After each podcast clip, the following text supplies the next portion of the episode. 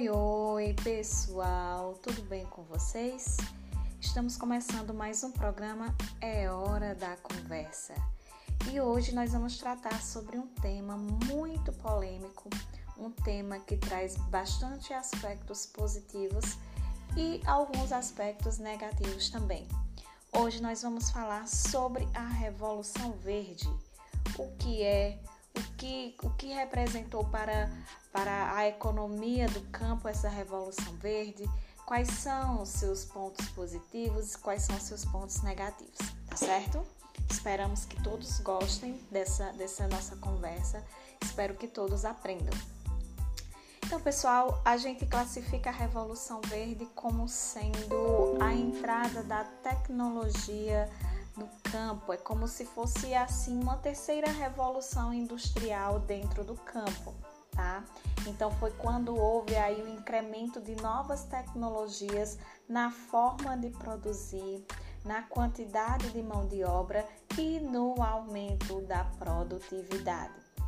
E isso aconteceu principalmente nos países desenvolvidos, né?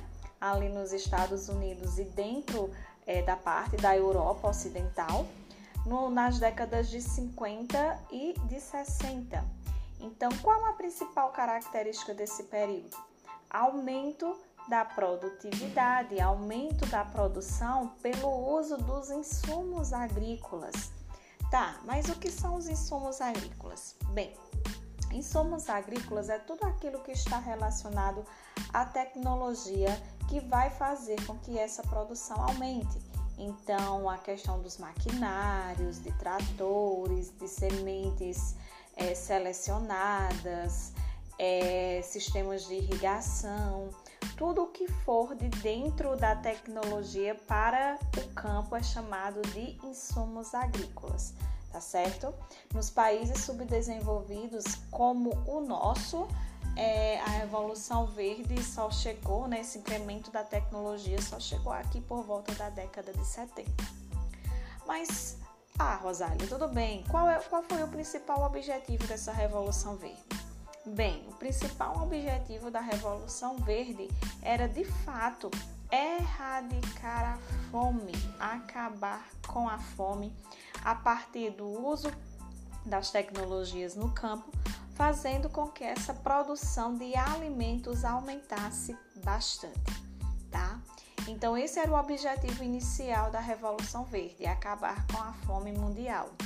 Principalmente os Estados Unidos, né, estava aí com esse slogan, com essa propaganda de acabar com a fome, porque vale lembrar que a Revolução Verde surge ali no contexto da Guerra Fria, tá? Então, quando termina esse período de guerras, Estados Unidos tem medo que sua população se revolte, né, por conta da pobreza. E aí tem medo de que a população se revolte por conta da fome.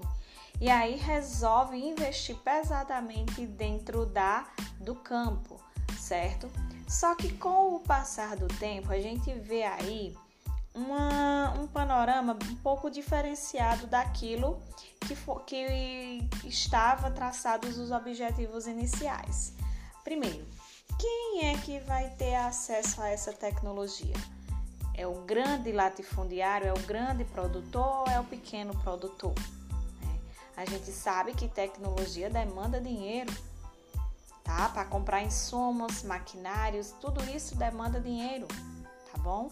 E aí, é, a Revolução Verde, por mais que, que, que houvesse ali uma uma preocupação com o pequeno agricultor, mas ela não favoreceu o pequeno agricultor, ela não favoreceu a agricultura de subsistência.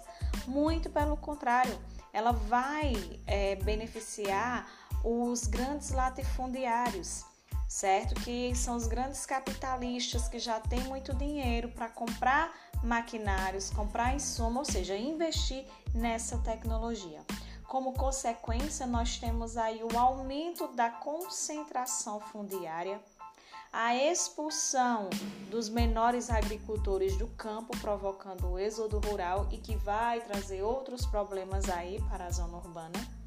E para terminar, né, de, de, completar aí essa, essa, esses pontos aí negativos da Revolução Verde, não acabou com a fome certo? Nos próximos episódios nós vamos tratar sobre quais os quais como esses pontos negativos influenciam diretamente na vida das pessoas, tá certo? Uma boa noite a todos e até a próxima.